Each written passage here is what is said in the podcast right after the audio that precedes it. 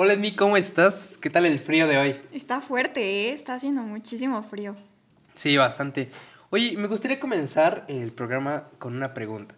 ¿Sabes si ya salieron los resultados del Coneval acerca de la pobreza en México? Sí, de hecho salieron este año, fue en agosto y fueron bastante impactantes y pues muy preocupantes. Sí, hasta donde yo me quedé, pues casi la mitad de la población de México se encuentra en situación de pobreza, lo cual es pues muy alarmante, ¿no? Sí, mucho, mucho, mucho, porque pues uno se queda pensando en los programas sociales y en todas las políticas que existen, ¿no? Pero yo creo que algo que tenemos que considerar para este año es que pues hubo una crisis sanitaria, hay una crisis sanitaria y pues esto también desencadenó una crisis económica que pues afectó a la población. Sí, pero pues ¿cuál crees tú que sea la raíz de la pobreza? Es un tema que justamente tocaremos hoy, así que vamos a ir paso a pasito y pues con calma. Claro, yo soy Miguel. Y yo soy Edmi, y hoy hablaremos acerca de la geografía del bienestar, la pobreza en México, su distribución en el territorio nacional y también tendremos una entrevista con un especialista que nos hablará acerca de los efectos socioespaciales de la pobreza. Vamos allá. Vamos.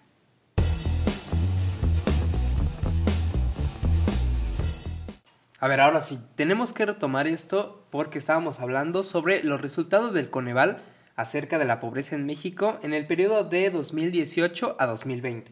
Sí, los resultados de Coneval arrojaron que la población en situación de pobreza creció de un 42 a un 44%, lo que equivale a que pasamos de tener 52 a 56 millones de personas en esta situación aproximadamente. Wow, eso es muchísimo realmente. Y creo que como duda nos queda todavía a quienes nos escuchan, tanto a mí, pues ¿qué es el Coneval y por qué se encarga de estudiar la pobreza? Pues el Coneval es el Consejo Nacional de, la de Evaluación de la Política de Desarrollo Social y se encarga de estudiar la pobreza, de medirla y también pues de evaluar todas estas políticas que están encaminadas al bienestar y el desarrollo social. Y definitivamente es una institución que nos puede brindar muchísimos datos y estadísticas útiles. Pero yendo a la pobreza, pues, ¿qué onda con la pobreza? ¿Cómo se puede definir? Em, una, una, persona está en situación de pobreza cuando tiene al menos una carencia de seis que ha establecido el Coneval. Ah. Y estas son eh, rezago educativo, cuando no hay acceso a servicios de vivienda, eh, cuando no hay acceso a seguridad social, calidad y espacios en la vivienda, cuando no hay acceso a servicios básicos o a alimentación. Y bueno, también cuando los ingresos son insuficientes para poder adquirir los bienes y servicios que nos ayudan a satisfacer las necesidades básicas, ¿no? Pueden ser de la canasta alimentaria o no alimentaria.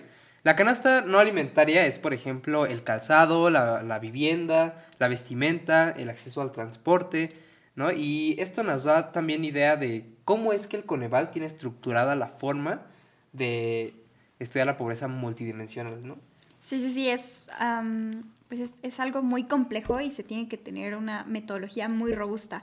y creo que antes de avanzar es importante que definamos qué es la línea de bienestar, porque a partir de esta podemos hacer otras clasificaciones. Y este es el valor monetario que se necesita para poder comprar la canasta básica alimentaria y no alimentaria. Claro, y a partir de esto también podemos hablar de la pobreza extrema, que es pues se da cuando la persona tiene tres o más carencias de las que ya hemos mencionado y además su ingreso es menor a la línea de bienestar mínimo.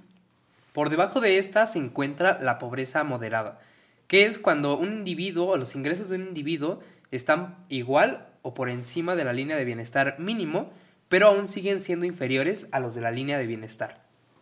Sí, y pues por último tenemos la pobreza por ingresos, que podemos distinguir tres tipos. Es pobreza alimentaria, que es cuando se tiene la incapacidad para acceder a la canasta básica. Pobreza de capacidades, que es cuando no se puede acceder a la canasta básica, ni a salud, ni a educación. Y pobreza de patrimonio, que es cuando no se puede acceder a todo lo anterior, sumándole el vestido, la vivienda y el transporte. Ahora tenemos que decir que todos los tipos de pobreza por ingresos se hacen presentes cuando se reúnen todos los ingresos de los hogares y aún así es insuficiente para poder cubrir todas estas necesidades. Cierto, y yo creo que en este mismo sentido podemos decir que la pobreza, al ser un fenómeno que pues amenaza, vulnera a la población en relación a su bienestar y desarrollo, pues podemos hablar de la vulnerabilidad a caer en esta situación. Además, el Coneval nos especifica los tipos de vulnerabilidades porque se puede eh, ser vulnerable por padecer una o dos carencias sociales y no necesariamente por el ingreso económico, o viceversa. Por ejemplo, existe la población vulnerable por carencias sociales y es aquella que presenta una o más carencias sociales, pero que tienen ingresos superiores a la línea de bienestar. Y la población vulnerable por ingresos no presenta carencias sociales, pero sí tienen un ingreso inferior o igual al de la línea de bienestar. Ok, ok. Y pues bueno, por último tenemos a la población no pobre y no vulnerable, que es apenas el 23.5% de la población mexicana. Eso quiere decir que todo el resto de la población o está en una situación de vulnerabilidad o vive en estado de pobreza. Órale, y vaya que son datos bastante fuertes, porque por ejemplo, yo no tenía idea de qué era todo lo que se tomaba en cuenta para poder definir a la pobreza, y mucho menos que había tantas distinciones, ¿no? Pero pues si empezamos a hablar acerca de la marginación, pues tendremos que decir que está relacionado con la pobreza, ¿no? Sí, completamente. De hecho, la marginación y la pobreza pues son situaciones que se que están relacionadas directamente y que se intensifican mutuamente en la mayoría de los casos. Y si se preguntan qué es la marginación, pues bueno, esta es una situación que se genera por el modelo de producción, económica y pues se expresa a través de la desigual distribución del desarrollo social y del bienestar y también a través de la exclusión de ciertos grupos sociales. Exactamente, y es por eso que tenemos que decir que la pobreza, la desigualdad y la marginación no pueden ser entendidas de manera aislada, porque siempre, siempre van a estar ligadas. Y por ejemplo, si nos preguntamos qué es la desigualdad económica, que seguramente es un término que hemos usado casi siempre, podríamos definirlo como la distribución de la riqueza desigual, espacial y socialmente, también por así decirlo. Y existe también, por otro lado, la desigualdad social, que esta es cuando una persona es tratada de manera diferente, ya sea por su condición económica, por sus ingresos o hasta por su religión, ¿no? Sí, sí. Y pues pensando en desigualdad, en marginación, creo que también otro concepto clave en todo esto es el bienestar, que de hecho es un concepto algo complejo porque es pues más que el estar bien. estar bien, exactamente. Se tienen que tomar en cuenta pues cinco elementos que definitivamente tienen que estar presentes. El primero es el bienestar físico, que se encarga de atender primordialmente la salud. También se encuentra el bienestar material, que es cuando las personas pueden gozar de vivienda, de calzado, de vestimenta, de acceso al transporte, como ya lo habíamos mencionado, de tener eh, privacidad también, y pues básicamente de poseer los bienes materiales que le ayuden a satisfacer las necesidades básicas. En tercer lugar se encuentra el bienestar social, que repercute básicamente en las relaciones interpersonales que se puede tener con familiares, con compañeros, con amigos, y en cuarto lugar está el desarrollo y la actividad. Este me parece muy importante porque es donde se le tiene que asegurar el acceso a la educación a los individuos. Además de que esto pues le brinde oportunidades de poderse insertar en el sector productivo económico. El último es el bienestar emocional y este se ocupa de atender la salud mental, así como priorizar pues la el autoestima de los individuos. Y obviamente promueve la libre práctica de las creencias religiosas. Esto último que mencionas me, me, agrada porque de hecho pensando son los cinco elementos que son considerados para hablar de la calidad de vida. Exacto, pero pues la calidad de vida también tiene como que una variación, porque no puede ser definida solamente de manera cuantitativa, sino que puede quedar sujeta a una interpretación personal más cualitativa. Sí, de hecho la OMS eh, pues concuerda con esto y de hecho pues su definición es la siguiente y nos dice que eh, la calidad de vida es la percepción que un individuo tiene de su lugar en la existencia, en el contexto de la cultura y del sistema de valores en el que vive en relación con sus objetivos, sus expectativas, normas e inquietudes. Y ahora si nos ponemos a hablar de cómo entra el bienestar en la geografía, podríamos decir que entra en la geografía del bienestar, aunque suene un poco redundante. Pero originalmente surgió al interior de la geografía humana en los años 70. Esto pues con el fin de atender las necesidades o las problemáticas del bienestar social. Sí, súper bien. Y de hecho, pues ahora vamos a tener una entrevista con la doctora María del Carmen Juárez, quien es investigadora del Instituto de Geografía de la UNAM, que nos va a hablar más de esto. Vamos con ellos. Vamos.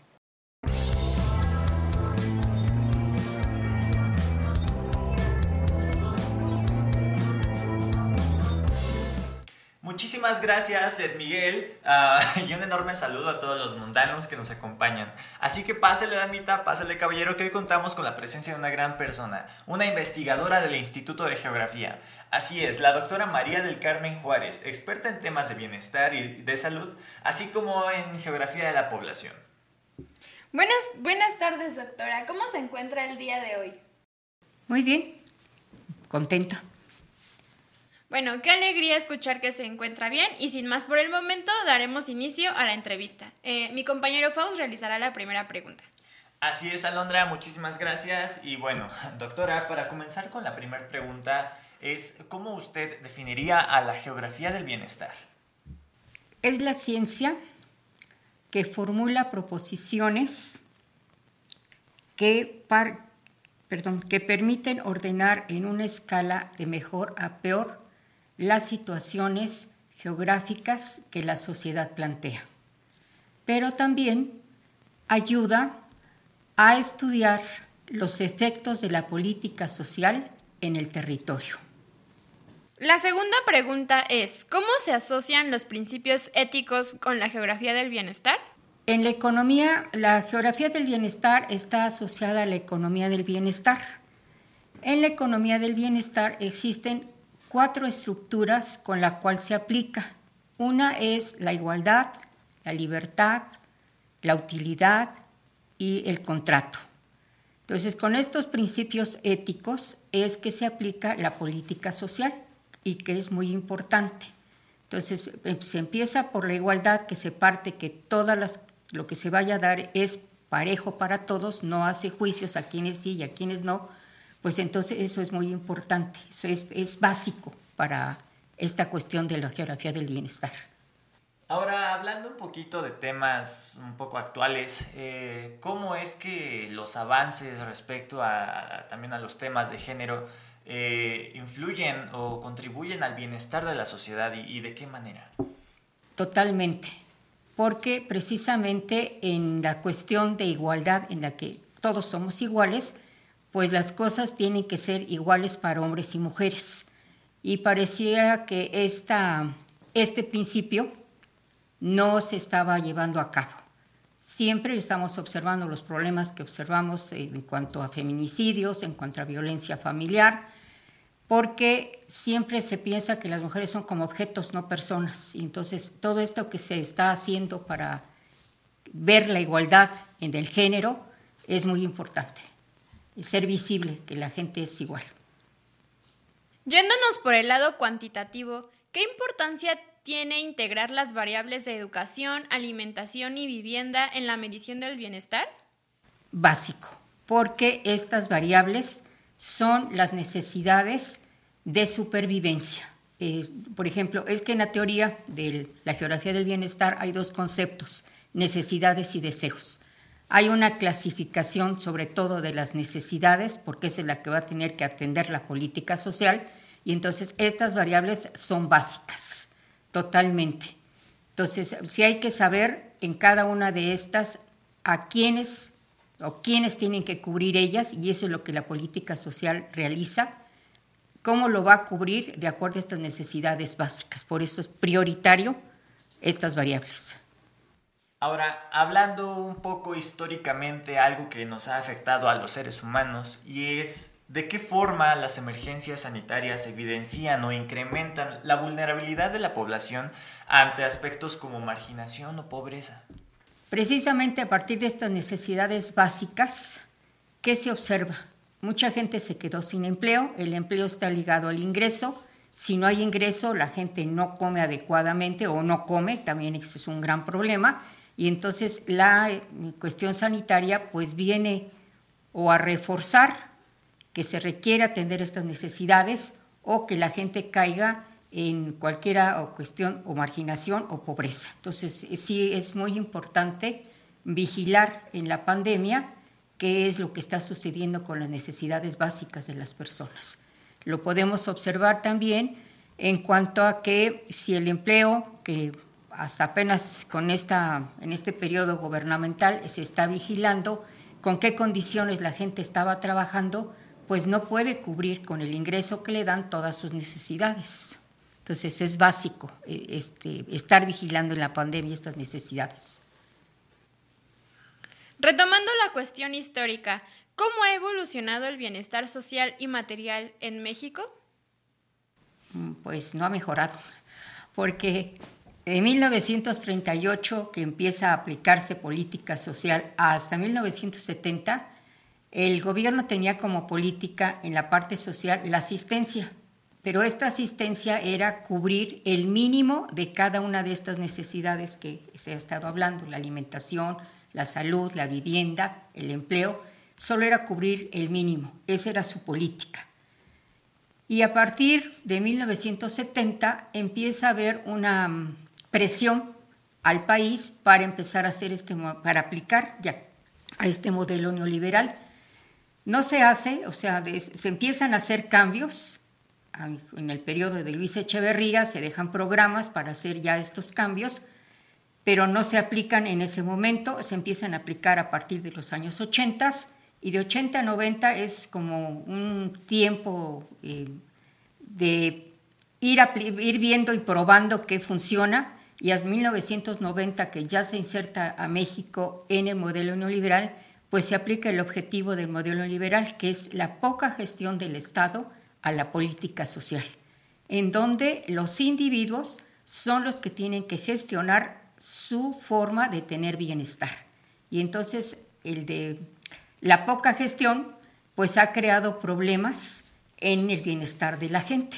O sea, ¿qué es el problema? Que a partir de 2005 tuvieron que crear un organismo para medir la pobreza por el aumento de gente que, si primero estaba en marginación, que eso fue lo que se hizo en 1980, en 2000 ya, ya había gente en pobreza eh, en grandes cantidades. Entonces, pues el bienestar no ha avanzado, más bien se ha detenido, porque en esta gestión del modelo neoliberal es este bienestar, como dice la palabra, es estar bien, pero lo tenemos que hacer los individuos a partir de lo que tenemos. Y si observamos, por ejemplo, el ingreso, tiene que alcanzar para todas estas necesidades prioritarias, la alimentación, el vestido, la salud, el, mismo empleo. Si no está correcto, pues la gente no va a poder cubrir sus necesidades. Un ejemplo de ello es, en 2014 se le llamó la atención al país porque había gente que no comía o gente que solo comía una vez al día.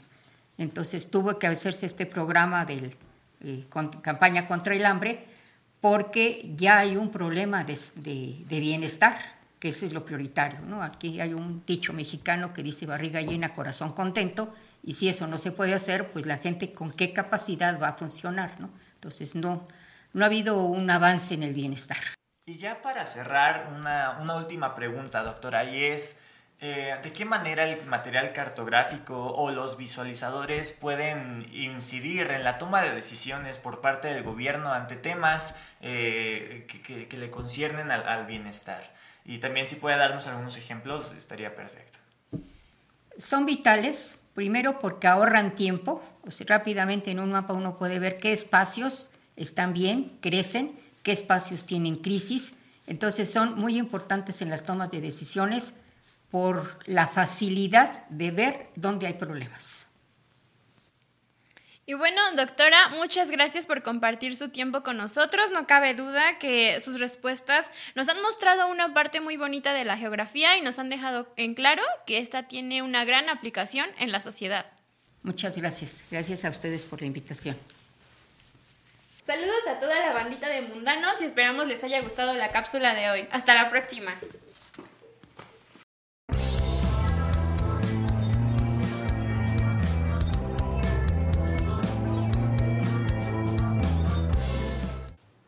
Es momento de hablar acerca de la distribución geográfica de la pobreza en nuestro territorio. Y bueno, según el Coneval, Este se distribuye principalmente en la zona centro, sur y sureste del país. Eh, principalmente en los estados de Veracruz, Tabasco, Puebla, Tlaxcala, Guerrero, Oaxaca y Chiapas. Este último estado con un 51% de su población en estado de pobreza. Wow, y es bastante importante que menciones estos estados porque de hecho los últimos tres son los que más concentran población en estado de pobreza extrema.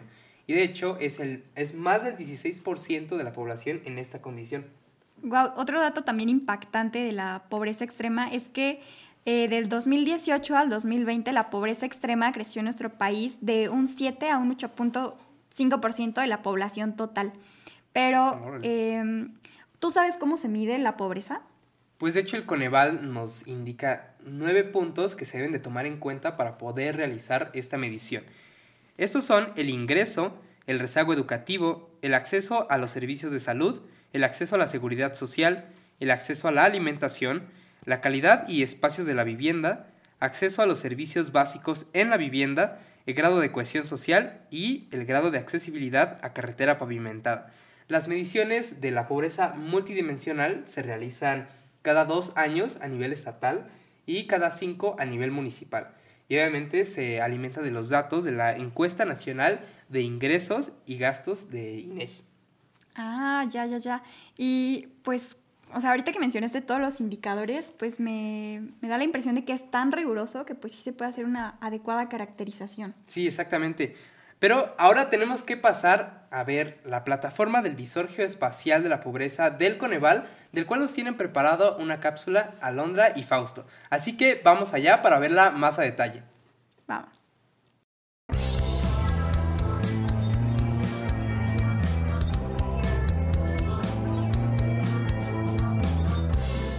¿Qué onda mundanos? ¿Sabían que el Coneval tiene disponible un visor geoespacial donde a través de mapas interactivos se muestra el avance de la crisis sanitaria en todo el territorio nacional y donde se permite visualizar su asociación con los espacios de mayor pobreza?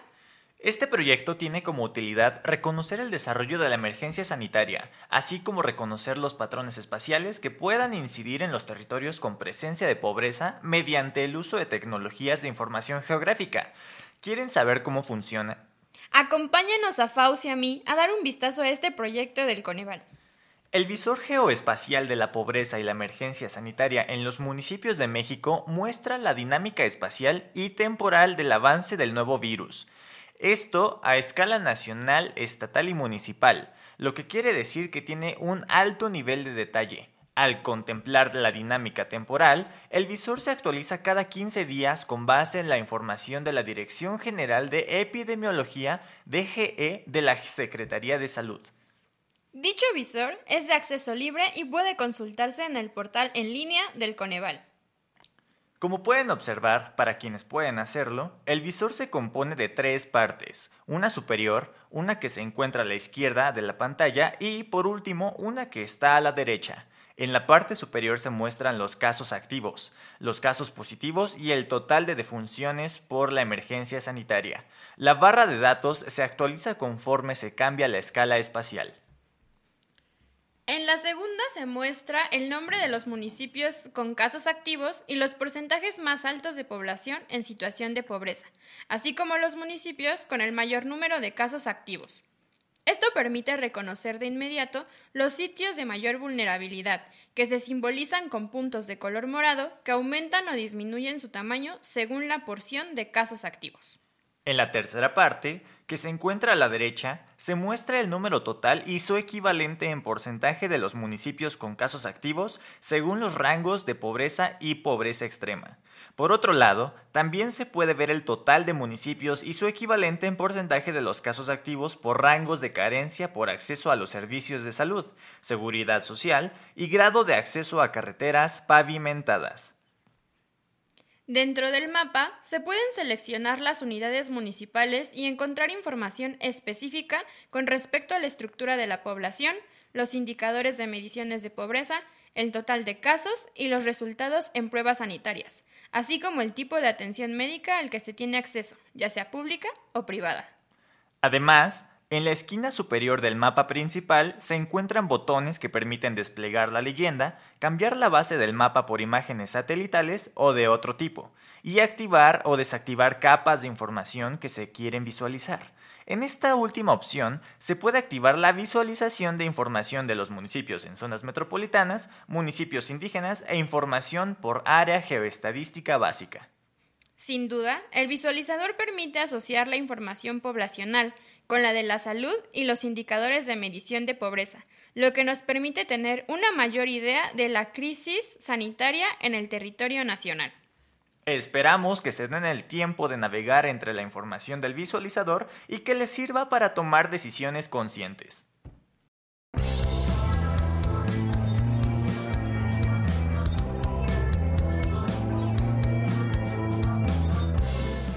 Es muy interesante y aparte muy fácil visualizar la información en plataformas espaciales como la que ya nos mostraron Aloy y Faust.